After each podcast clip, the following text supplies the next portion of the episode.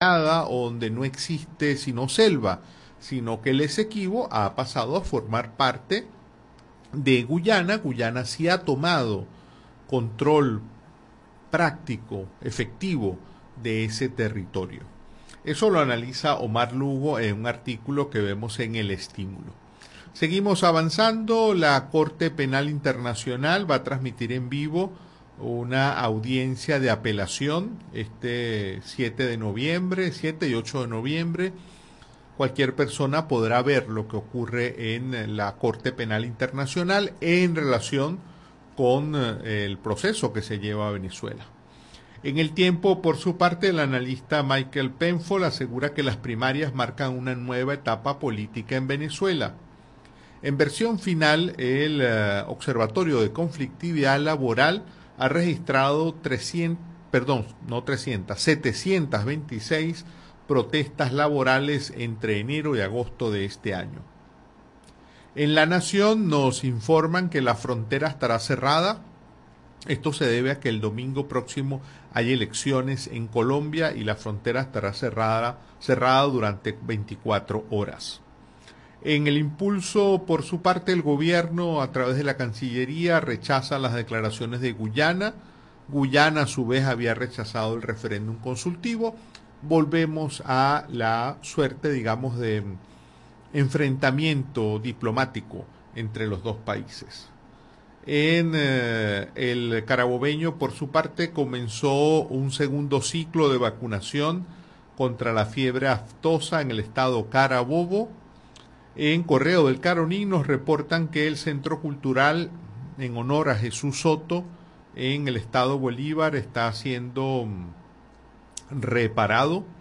En la patilla, mm, en la patilla nos dicen no hay excusas en el municipio Cruz Paredes de Barinas para tenerlo como el más limpio. Bueno, es una buena acción la que se está llevando en este municipio eh, Cruz Paredes del Estado Barinas. Hay una propuesta, digamos, centrada en la recolección de basura y la limpieza de ese municipio.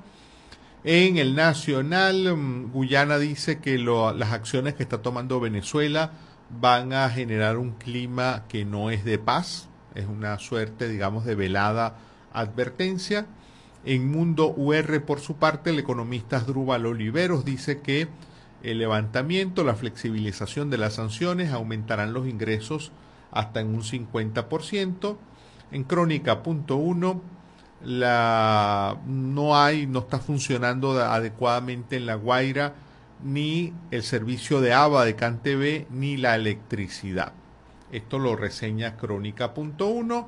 En Globovisión, eh, el CNE instaló un comité logístico nacional para el referéndum sobre el Esequibo. Y pasamos a últimas noticias. Hay un plan para recuperar calles y avenidas en Maracay, la capital del estado Aragua. Con este titular de últimas noticias nos despedimos de quienes nos han acompañado por la red social Instagram. Nosotros, entre tanto, seguimos en los estudios de Radio Fe y Alegría. A continuación vamos a compartir con todas y todos ustedes el Noti Audio que producen nuestros colegas del Pitazo. Noti Audio, El Pitazo, un preciso resumen de lo que ocurre en toda Venezuela, con Catherine Medina. Saludos estimados oyentes. A continuación hacemos un repaso informativo por las noticias más destacadas hasta este momento. Comenzamos. Gobierno y oposición se ponen de acuerdo en Barbados para evitar el remate de Sidgo. Sidgo está en peligro de ser rematada para pagar a los acreedores de PDVSA. La Corte Distrital de Delaware fijó para el 22 de enero de 2024 la primera ronda de subasta de Sidgo, y esto plantea un riesgo inminente de perder el activo más importante que Venezuela tiene en el exterior. Citgo cerró 2022 con una ganancia de 2.800 millones de dólares y en 2023 puede superar este desempeño. En Barbados, el gobierno y la oposición finalmente firmaron un acuerdo para desplegar una estrategia conjunta en las negociaciones con los acreedores. Extradición del Gigi. TCJ autoriza el inicio del proceso.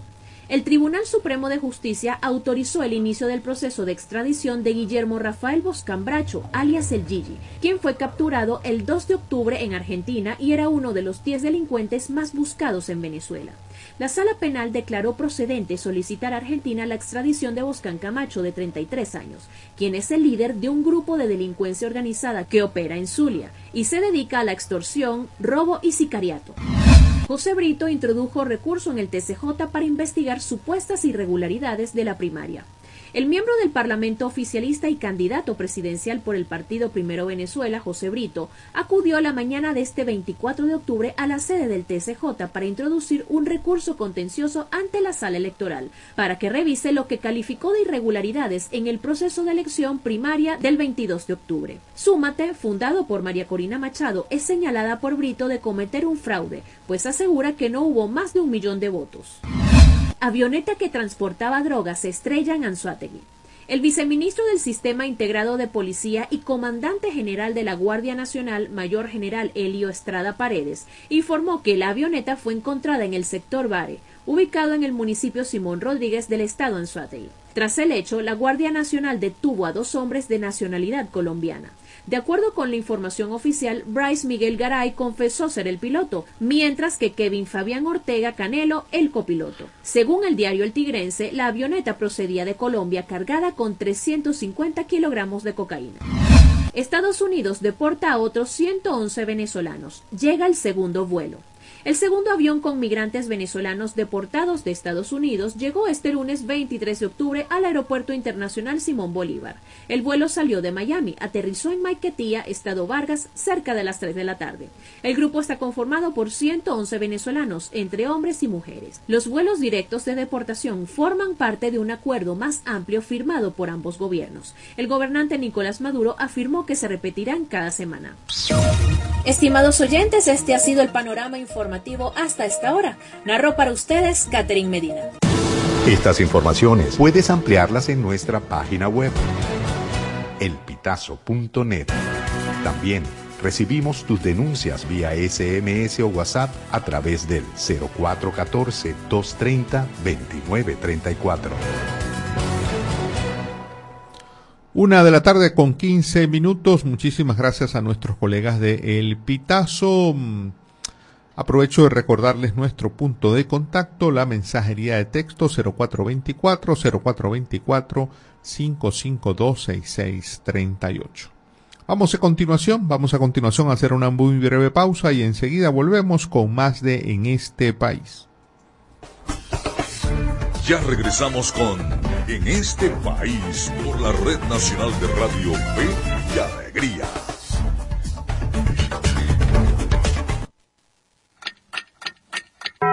Una de la tarde y 15 minutos. el volumen a tu fe, con alegría.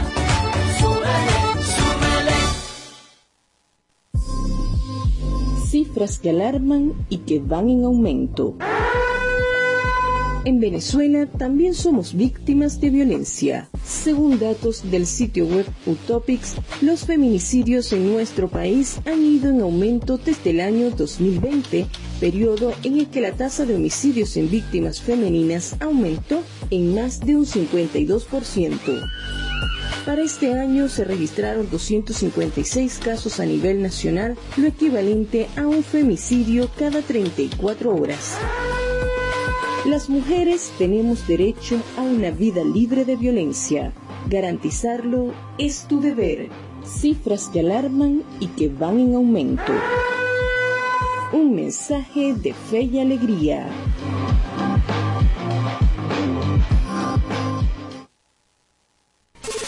Nuestra misión es mantenerte informado. Por eso, cada 30 minutos, desde las 9 de la mañana hasta las 5 de la tarde, te presentamos nuestros avances informativos para que estés siempre al día con las noticias más recientes del país. ¿Qué tal si nos unimos para salvar la educación? Para que los centros educativos también sean itinerantes y con estrategias alternativas puedan atender a los niños, niñas y jóvenes que no acudan a la escuela formal. Por los niños y niñas, por el país, fe y alegría. Alianza por la Educación. Fe y alegría, Fe y alegría. fe y alegría, fe y alegría. Descárgate nuestra aplicación Radio Fe y Alegría Noticias. Disponible para iPhone y Android. Seguimos con En este país por la Red Nacional de Radio Fe y Alegría.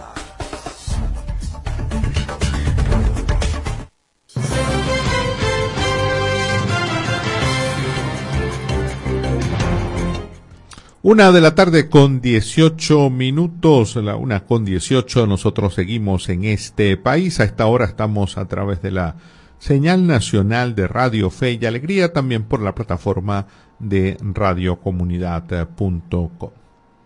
A esta hora me da mucho gusto saludar, darle la bienvenida a Cristina Burelli, ella es directora ejecutiva de la organización no gubernamental SOS Orinoco. Muy buenas tardes, Cristina. Por acá te saluda Andrés Cañizales. Hola, buenas tardes Andrés, un placer y gracias por entrevistarme.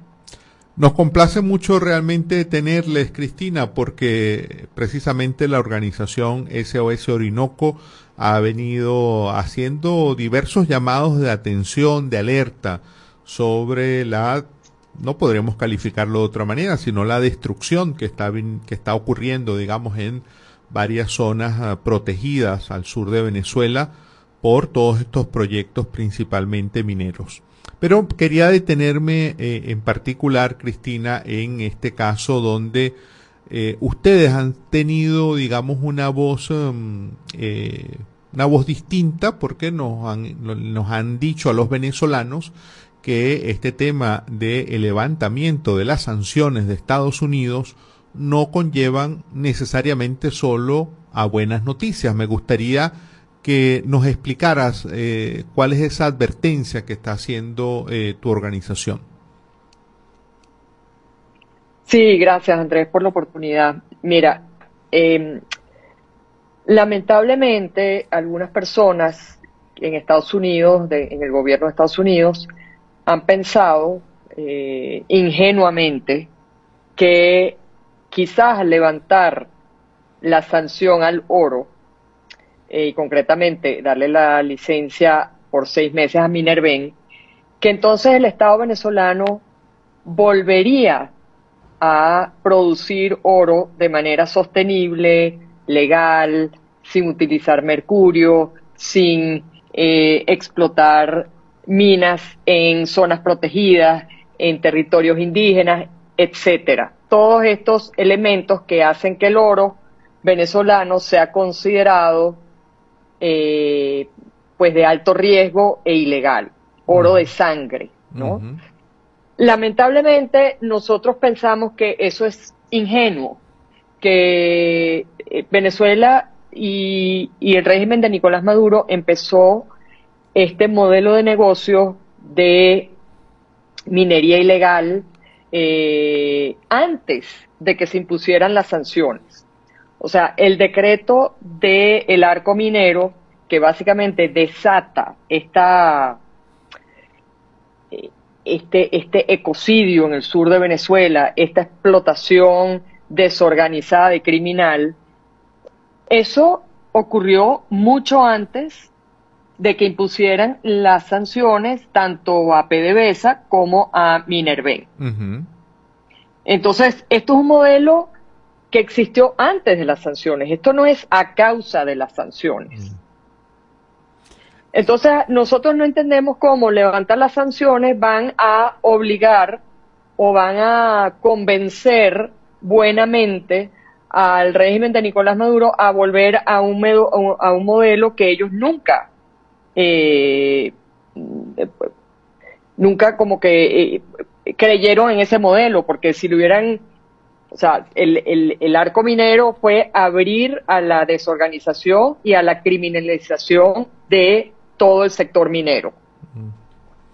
Eh, Cristina, y en relación con, con la problemática en general, digamos, ¿qué es lo más grave que está ocurriendo hoy en el sur de Venezuela, a- según la información de la que ustedes disponen en este momento. Nosotros pensamos que lo más grave es justamente esta eh, criminalización y esta manera caótica de hacer minería. La minería, el extractivismo nunca es, digamos, bonito, siempre va a afectar al ambiente, pero hoy en día, en el siglo XXI, pues hay maneras de hacerlo de manera más sostenible y menos dañino al ambiente. Lamentablemente, estos, estas prácticas no se están poniendo, eh, no se están poniendo en práctica en el sur de Venezuela. Y lo que estamos viendo es la expansión de la minería semimecanizada que utiliza este, el mercurio, que de por sí es prohibido en toda Venezuela, y es la propia Fuerza Armada la que está impulsando el uso del mercurio. Es el general Osorio, que es el que el- está al frente de la Corporación Venezolana eh, de Minería, el que está impulsando la venta de gasolina para todas estas minas ilegales al sur de Venezuela en todas las áreas protegidas, en Canaima, en Yapacana, en el Alto Orinoco, o sea, en el Caura. Entonces, eso es lo peor, esto, esto nunca se había visto en Venezuela. Eh, Cristina, Además, ah, sí, sí, perdón. está afectando, no, no, que además esto está afectando a todo, a las 27 etnias indígenas que habitan todas estas zonas protegidas al sur de Venezuela. Entonces, esto es no solo un ecocidio, pero también está acabando con la diversidad cultural indígena autóctona de nuestro país. Eh, Cristina, ya para cerrar, siempre pues en estos espacios el tiempo se nos queda corto, pero has mencionado Yapacana. Hace escasos días, semanas, hubo muchas noticias, el gobierno mostró, digamos, una supuesta, un supuesto desalojo de la minería ilegal en ese parque. ¿Eso ocurrió efectivamente o la explotación minera ilegal continúa funcionando allí en Yapacana? Eh, esa es una gran pregunta. Hay muy poca información realmente confiable. Eh, sabemos que salieron muchos mineros, pero también sabemos que ahí siguen mineros. También sabemos que eso lo está custodiando eh, la Fuerza Armada. Eh, tenemos sospechas de que ahí sigue la actividad minera, pero quizás ahora controlada por la Fuerza Armada, ya no por eh, grupos ilegales y guerrillas colombianas. Eh, una, un termómetro interesante eh, sobre la minería en Yapacana es la actividad económica que hay en Puerto Inírida, del otro lado del río, en Colombia. Y parece, todo pareciera indicar de que la actividad económica sigue bollante, o sea, que la, economía eh, alimentada por esta minería ilegal continúa. Entonces, lamentablemente, nosotros pensamos que la minería sigue en Yapacana. Pero eso se va a ver, eso lo vamos a ver con imágenes satelitales dentro de unos meses. Vamos a poder comparar el antes y después de la operación Autana. Mm. Eh, muchísimas gracias, te agradecemos mucho Cristina por, tu participación en el programa. Para nosotros era realmente muy importante tenerles a ustedes, dado que por lo que les seguimos en redes sociales, la organización SOS Orinoco viene haciendo, digamos, un, un trabajo muy necesario en el país, que es documentar, denunciar eh, toda esta destrucción ambiental que está ocurriendo. Muchísimas gracias, Andrés, y muchísimas gracias a tu público. Bueno, hablábamos con Cristina Burelli, ella es directora ejecutiva de la organización SOS Orinoco. Muy preocupante, muy preocupante todo lo que hemos compartido con ella sobre la toda esta explotación minera a gran escala y de manera ilegal que se ha propiciado en Venezuela, en el sur del país, y como lo señalaba ella, pues en zonas o bien sea parques nacionales protegidos, incluso Canaima, o bien también en territorios eh, que históricamente han pertenecido a comunidades indígenas. Una de la tarde con 27 minutos, nosotros vamos a una muy breve pausa. Enseguida volvemos con más de En este país. Ya regresamos con En este país por la Red Nacional de Radio Fe y Alegría.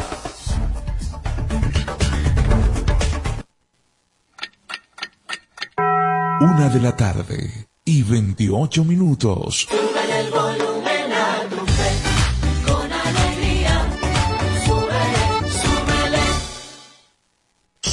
Somos Radio Fe y Alegría Noticias.com.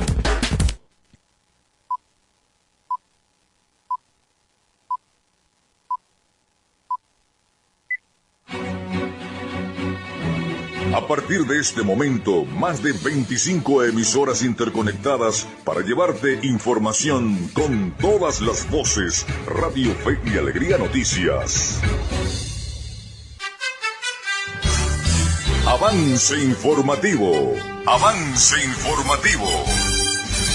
Hola, ¿qué tal? Feliz tarde para todos. Sean bienvenidos a los avances informativos de Radio Fe y Alegría Noticias. Comenzamos. Empresarios esperan llegada de barcos a Puerto Cabello de cara a la Navidad. El presidente de Fede Cámaras Carabobo, Jorge Oraca, informó que están a la espera de la llegada de varios barcos a Puerto Cabello de cara a la temporada decembrina de este año. Aseguró que el retraso que existe actualmente en el canal de Panamá de alguna manera impacta la llegada de estas naves a Venezuela. Señaló además que los comerciantes y el industrial que no planificó con seis meses de anticipación la llegada de mercancía para la época de Navidad está fuera de tiempo. El representante comercial precisó que al país llegan entre unos 10 a 15 barcos mensuales, lo que representa un aumento importante de carga que arriba a los puertos venezolanos. Hasta aquí el presente avance informativo, quien presentó Yorky Hernández. Continúen con más del programa en este país. Contamos con periodistas en toda Venezuela para llevarles la información en vivo y en caliente. Red Nacional de Radio Fe y Alegría, con todas las voces. Seguimos con En este país por la Red Nacional de Radio Fe y Alegría.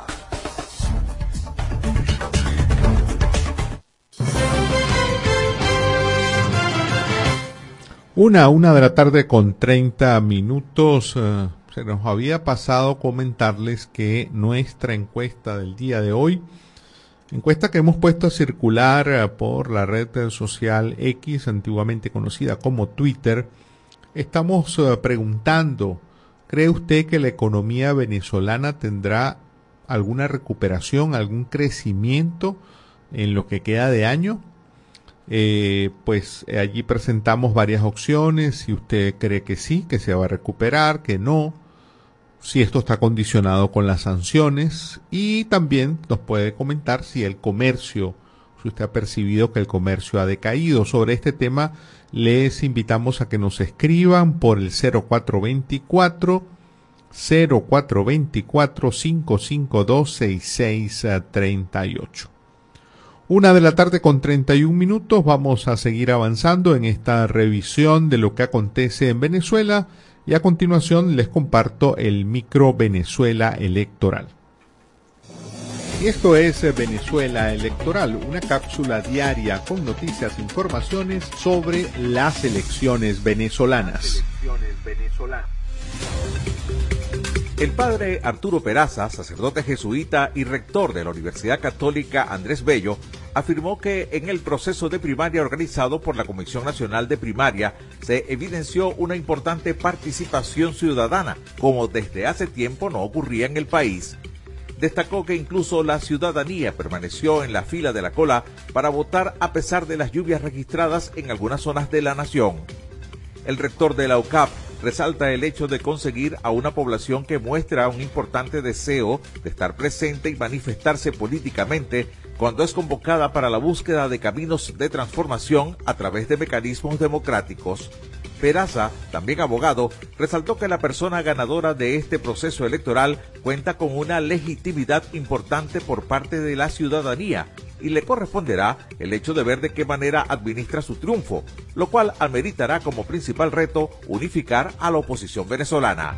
Vía Radio Fe y Alegría, los acompañó José Cheo Noguera. Escucharon Venezuela Electoral. Pueden seguirnos en las redes sociales del programa en este país. En este país. Una de la tarde con 32. Muchísimas gracias a Cheo Noguera por brindarnos esta cápsula sobre el tema electoral. Tema electoral que está muy polémico, por cierto.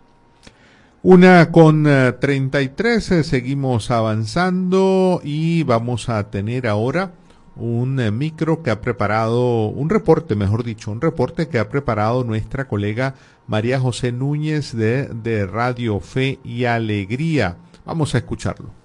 Saludos. La Corporación Eléctrica Nacional Corpoelec anunció que los usuarios del área metropolitana de Caracas y Miranda tienen hasta el 31 de octubre para registrarse en el Plan Borrón y Cuenta Nueva 2023. Este plan permite a los usuarios saldar sus deudas pendientes con Corpoelec y acceder a una tarifa preferencial. Los usuarios que se registren antes de la fecha límite podrán cancelar sus deudas en un solo pago y obtener un descuento del 50%. Además, los registrados en el plan podrán beneficiarse de una tarifa preferencial de 0,50 bolívares por kilovatios por hora, en comparación con los 2 bolívares por kilovatios que pagarán los que no se registren. El proceso de registro se puede realizar en el sitio web de Corpoelec o en las oficinas comerciales de la empresa. Ahora bien, ¿qué pasa si no te registras? Pues los usuarios que no se registren antes de la fecha límite enfrentarán una multa por incumplimiento de 500 bolívares. Esta multa se sumará automáticamente a la factura eléctrica mensual. Es por ello que Corpoelec recomienda a los usuarios que se registren en el plan borrón y cuenta nueva antes de la fecha límite. Esta fecha límite es hasta el 31 de octubre para así evitar multas y acceder a los beneficios del plan. Reportó para ustedes María José Núñez.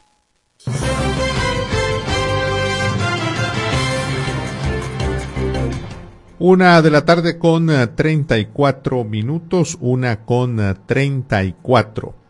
Nosotros seguimos avanzando en esta tarde de noticias y vamos a compartir ahora con ustedes, con todas y todos ustedes, eh, la movida deportiva de micro que prepara nuestro colega Miguel Ángel Valladares. En este país presentamos La Movida Deportiva con Miguel Valladares.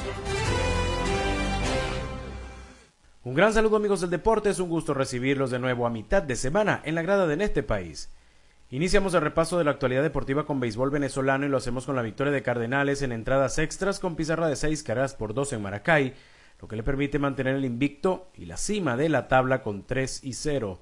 Néstor Molina lanzó cinco entradas y dos tercios en blanco, pero el cerrador larense permitió dos carreras en la novena entrada que igualaron la pizarra.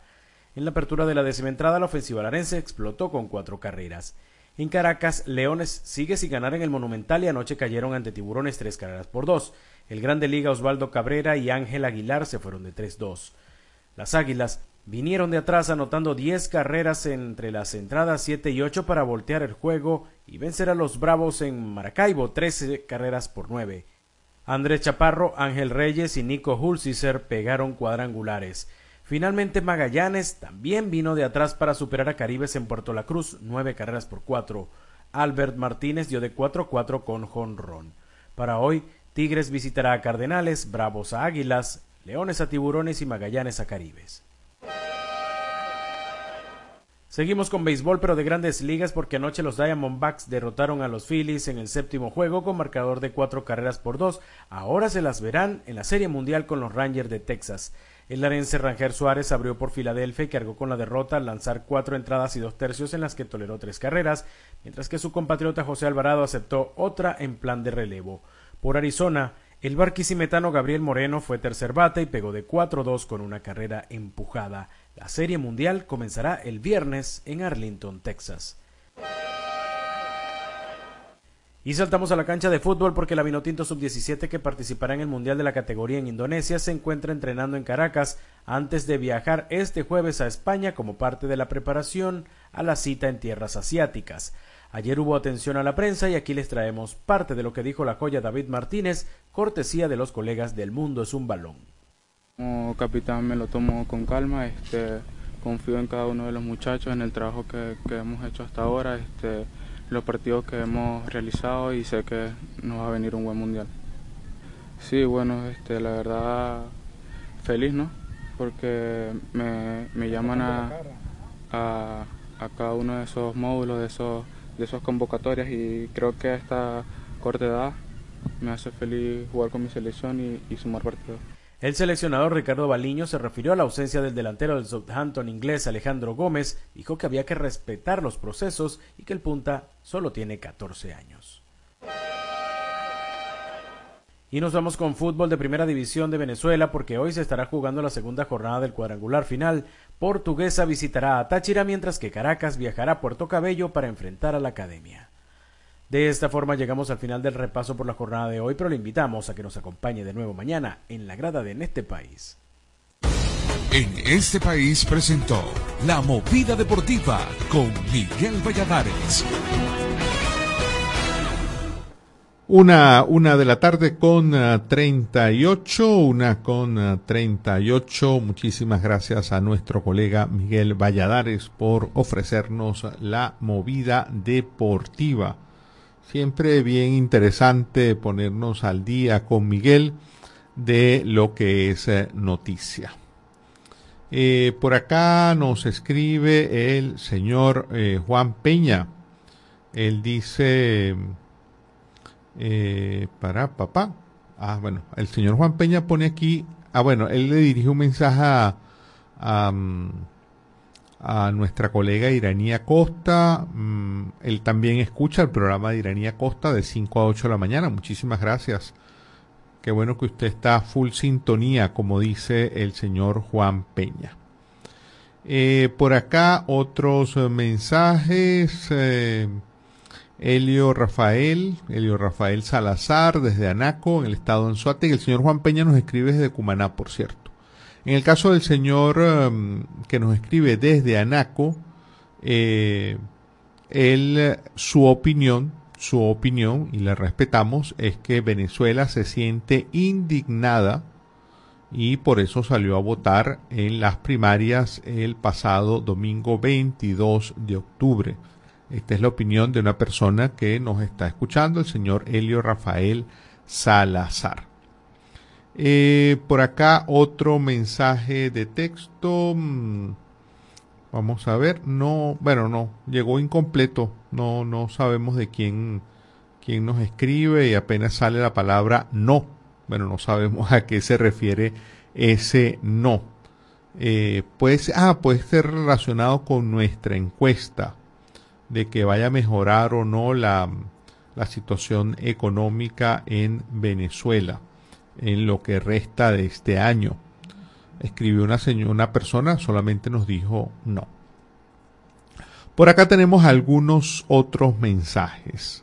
Por acá nos escriben, eh, nos escribe una persona en relación, el señor Rolando Azuaje desde Barquisimeto, en relación con el referéndum revocatorio, que era nuestra pregunta de ayer. Él dice que él no va a participar en el referéndum revocatorio sobre el Esequibo. Él dice que el verdadero objetivo de Venezuela debería ser ir a unas elecciones presidenciales limpias. Bueno, eso es lo que también compartimos, señor Azuaje. Su opinión. Eh, Venezuela hace falta que haya elecciones libres y transparentes. Eh, esto otro mensaje. Por aquí están quejándose, denunciando que está ocurriendo una de deforestación en el bosque seco del de, estado Lara, pero no nos dicen exactamente en qué lugar eh, ocurre esto. Eh, también otro mensaje desde el estado Anzuategui. Eh, nos comentan que el canal de la tronconal quinta está obstruida por gran cantidad de desechos. hacen un llamado a las autoridades competentes, esto es en el estado Anzuategui. Otro mensaje, otro mensaje, mm, por acá, mm, bueno, el, el profesor, él se identifica como profesor, el señor, el profesor Leonardo Daza Urbina desde el Nula. Él eh, tiene una opinión sobre las declaraciones que dio el presidente de la Asamblea Nacional, Jorge Rodríguez, el día de ayer. Él dice que eh, han sido infelices estas declaraciones de mm, eh, del presidente de la Asamblea. Además, también comenta el señor, el profesor Daza Urbina, que si el Esequibo es nuestro, no hay que hacer un referéndum, no hay que negociar. Eh, ha habido un descuido por parte del gobierno y ahora quiere poner la, re- la responsabilidad en el pueblo, pero compartimos este punto de vista, es lo que nos decía nuestra entrevistada el día de ayer cuando hablábamos del tema del Esequibo, eh, que finalmente el gobierno de Venezuela no tiene que preguntarle al pueblo, tiene un mandato muy claro que es defender la totalidad de su territorio. Eh, estos son algunos de los mensajes eh, que nos han llegado. Mm, Ah, por acá llega otro mensaje. Eh, no, no una foto. Otros mensajes. eh, buenas tardes. Aquí en Ciudad Bolívar. Ah, bueno, el señor Andrés Centeno, ya le vamos a, a comentar a, a colegas de Ciudad Bolívar mm, sobre los problemas técnicos que usted nos está comentando, señor Centeno. Muchísimas gracias por escribirnos. Una de la tarde con 44 minutos. Nosotros vamos a hacer una breve pausa para identificar esta red nacional. Pero antes de irnos a la identificación, les dejo con el micro Medianálisis Informa. Les presentamos Medianálisis Informa, noticias locales y regionales sobre democracia y ciudadanía. Democracia y ciudadanía. La ONG Provea, en un comunicado de prensa, advirtió que el país ha transitado por niveles de pobreza y desigualdad que alcanzaron máximos históricos por ingresos durante el periodo 2019-2021. Aunque hubo una leve disminución de la pobreza en 2022, el deterioro en las condiciones de vida de los venezolanos creció dando un salto significativo a la desigualdad e inequidad. Según la encuesta nacional de condiciones de vida en COVID, en la actualidad, 8 de cada 10 venezolanos no tienen ingresos suficientes para adquirir la cesta básica alimentaria. Estadísticamente, la desigualdad de un país se mide por el índice Gini, que evalúa la relación entre la cantidad de población que tiene una nación y la distribución de los ingresos. En el caso de Venezuela, el índice Gini es de 0,603 unidades, el más alto de la región latinoamericana. Vía Runrunes los acompañó José Cheo Noguera. Y esto fue Medianálisis Informa. Puedes seguirnos en las redes sociales, somos arroba medianálisis o visitar nuestra página web www.medianálisis.org.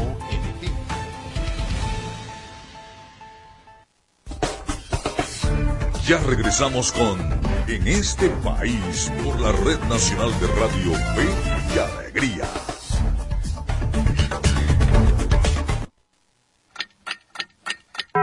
Una de la tarde y 46 minutos.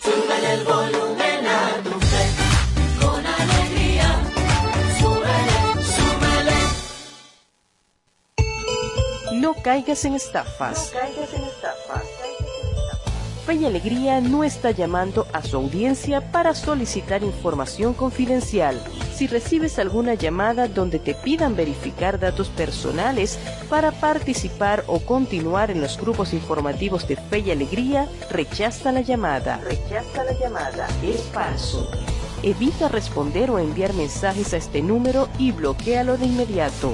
No caigas en estafas. Un mensaje de Radio Fe y Alegría.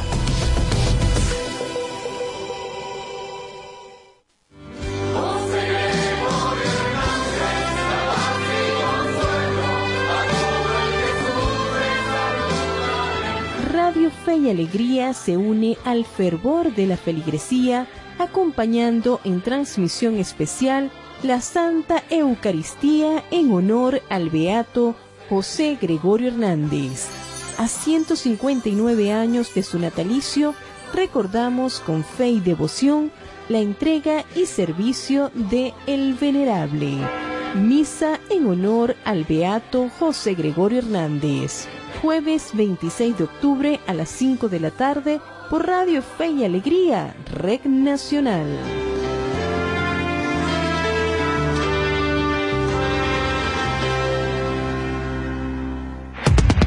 Descárgate nuestra aplicación Radio Fe y Alegría Noticias, disponible para iPhone y Android.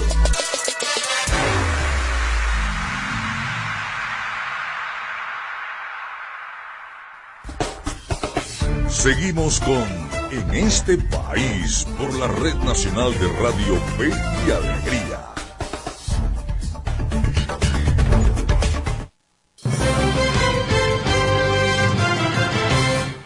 Una de la tarde con 48 minutos. Estábamos comentando que está bastante agitado el tema electoral.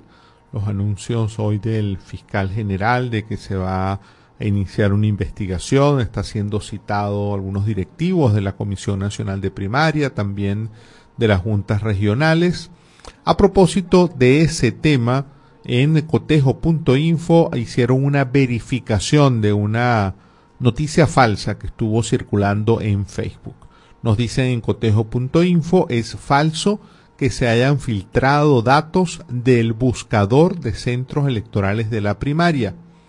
En diferentes redes sociales se, alertó sobre la existencia de un listado de personas que habían consultado datos para la elección primaria, pero esto fue desmentido, es falso.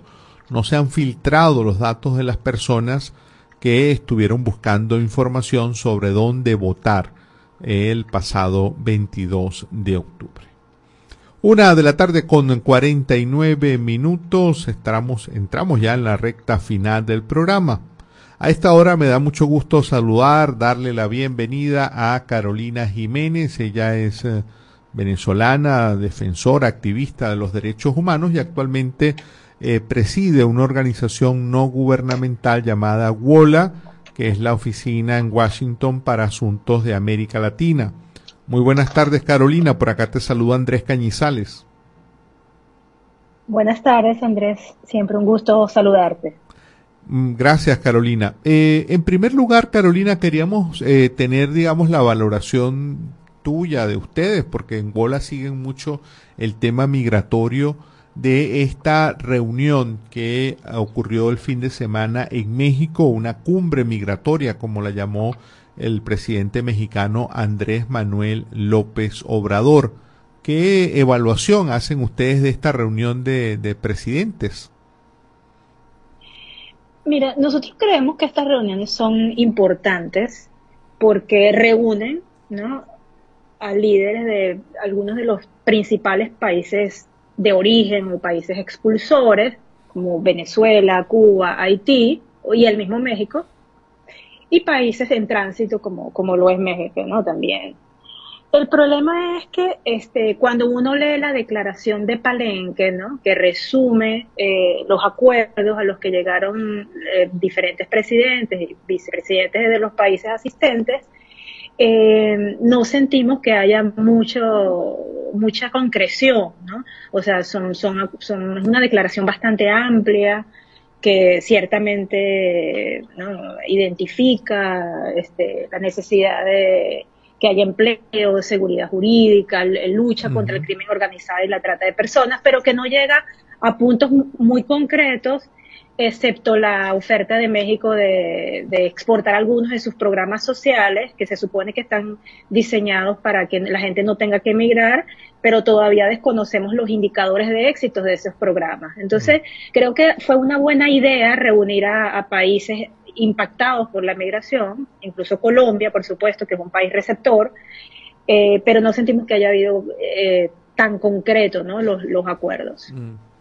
Y este hecho de que eh, algunos, mm, bueno, en general se hubo como una línea de en esa reunión donde algunos presidentes, el caso del presidente venezolano, el gobernante de Cuba también lo hizo, de responsabilizar a las sanciones de Estados Unidos por eh, las crisis que a su vez han desencadenado eh, mi, migraciones masivas. ¿Ustedes qué opinan al respecto?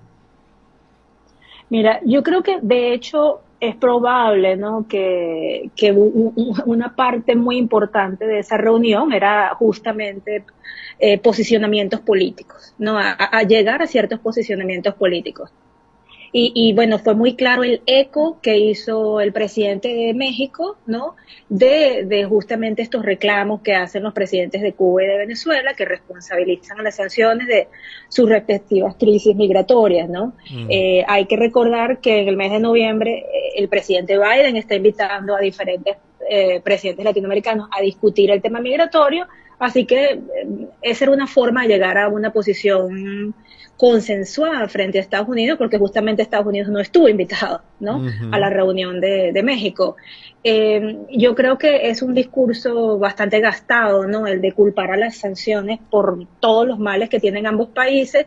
Yo creo que es innegable que las sanciones vinieron a profundizar la crisis humanitaria, ¿no? la emergencia humanitaria compleja de Venezuela, pero también es innegable que la migración forzada comenzó antes de las sanciones. ¿no? Entonces, este, eh, es mucho más multicausal de lo que el gobierno venezolano y el cubano quieren reconocer. Mm. Eh, ya para eh, cerrar, Carolina, bueno, siempre ah, nos quedamos con cortos de tiempo, pero eh, hemos visto unos comentarios que tú has estado haciendo en las redes sociales sobre un dato, un dato muy específico de cómo ya el número de detenciones de venezolanos en la frontera entre México y Estados Unidos, bueno, el número de venezolanos ya está superando al número de mexicanos, que obviamente por ser eh, su país, el fronterizo con Estados Unidos, tradicionalmente siempre un, un, número alto de, de mexicanos. ¿Puedes explicarle a nuestra audiencia qué es lo que está ocurriendo allí y qué es lo que ha ocurrido para que eh, tengamos un, este, este dato que tú has estado comentando? Sí, yo creo que hay que tomar en cuenta lo que significa México, no solo en términos de frontera. O sea, obviamente es un país fronterizo con Estados Unidos y por lo tanto tiene un, una larga historia de migración de mexicanos hacia Estados Unidos, ¿no? Pero también hay que recordar que es un país de casi 130 millones, ¿no? una población muy superior a la de Venezuela. Uh -huh. Entonces, el hecho de que en el mes de septiembre por primera vez en la historia, estamos viendo que los venezolanos en el mes de septiembre superaron a los mexicanos en cuanto al número de aprehensiones en los cruces irregulares, es realmente muy preocupante, porque en primer lugar Venezuela tiene una población muchísimo menor que la mexicana. En segundo lugar, no tiene las décadas de historia ¿no? de, de, de, flujos migratorios. De hecho, era un país receptor hasta hace no tanto. Y en, y en, tercer lugar, la distancia geográfica es tremendamente distinta, ¿no? O sea, los venezolanos tienen que cruzar el Darién, Centroamérica y todo México para llegar a la frontera. Entonces, ese dato muestra que hay un patrón de movimiento, eh. De personas venezolanas tremendamente alto, ¿no? Eh, mucho más alto de lo que fue en el 2022 y que claramente requiere de una atención urgente porque ver que un país que está en Sudamérica, ¿no? Llegue y desplace a los números y las cifras que históricamente siempre son de mexicanos, este, muestra que es una, una migración muy vulnerable, ¿no? Porque implica que ha, que ha caminado y ha recorrido muchísimos kilómetros para llegar allí, pero que también sigue en ascenso, ¿no? Mm. Que, que es una migración que no se detiene y que probablemente vamos a seguir esperando números muy altos si no se atacan las causas. Eh, ya muy breve, porque eh, sé que tú también tienes una posición sobre esto ha llegado un segundo vuelo de venezolanos deportados de Estados Unidos. ¿Cómo evalúas tú como defensora de derechos humanos que Estados Unidos devuelva a Venezuela a aquellas personas que justamente están tratando de salir de Venezuela? Nosotros hemos denunciado eh, esa decisión como incongruente eh, y contraria a los estándares internacionales de derechos humanos y de las propias leyes este, internas de Estados Unidos en cuanto a la protección del derecho al asilo. apenas unas semanas antes de comenzar los vuelos de deportación, el gobierno de Estados Unidos había dado eh, lo que se llama TPS, que es un protección, un estatus eh, de protección temporal a 470 mil personas de Venezuela. Para poder eh, eh, implementar esa medida, el gobierno de Estados Unidos tuvo que emitir un- un- ¿no? un- una orden eh, desde, su, desde su presidencia diciendo justamente, justificándola, ¿no? que las personas venezolanas necesitaban el- esa protección porque Venezuela es un país inseguro, complejo y tremendamente difícil para los venezolanos. Un tiempo muy corto después comienzan los vuelos de deportación y eso muestra que hay muchísima incongruencia en, la forma en la que justificó darles protección y después comenzaron este, los vuelos. Yo creo que toda persona este, tiene derecho a presentar recursos legales antes de un proceso de deportación, a que se escuchen sus casos eh, de necesidad de protección y, y Venezuela es un país sufriendo una profunda crisis humanitaria de derechos humanos al que los gobiernos no deberían estar devolviendo personas. Te agradecemos mucho por, por esta entrevista, Carolina. Gracias, Andrés. Buena tarde. Era Carolina Jiménez, ella es venezolana, residiendo en Estados Unidos. Allí dirige una organización no gubernamental que es la Oficina en Washington para Asuntos Latinoamericanos. Una con 58. No queda más tiempo sino para despedirnos, decirles que nos pueden acompañar esta noche con la emisión nocturna del programa en este país y mañana invitarles a que nos acompañen a la una de la tarde con la emisión meridiana del programa. Hasta entonces. Este país, mi país, tu país. Así culmina por el día de hoy en este país, un programa conducido por Andrés Cañizales junto a Miguel Valladares, acompañados por los periodistas y comunicadores de Radio Fe y Alegría, Red Nacional. Hacemos periodismo comprometido con la democracia.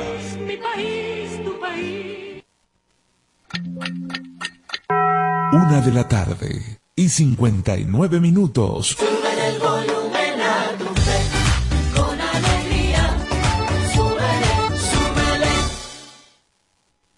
¿Por qué es importante la educación?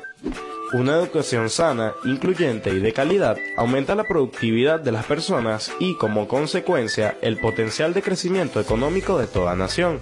La educación contribuye a la reducción de la desigualdad, reconociendo la importancia de los humanos en los procesos sociales y, a su vez, en la erradicación de la pobreza y el hambre, siendo un medio eficaz para adquirir habilidades productivas para el desarrollo de cualquier comunidad. La educación es un derecho y su cumplimiento una responsabilidad colectiva. Ahora que ya los conoces, defendamos juntos nuestros derechos. Un mensaje de fe y alegría.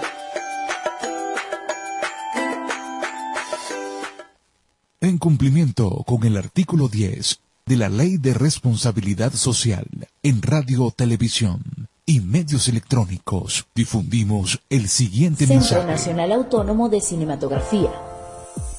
Son 29 años.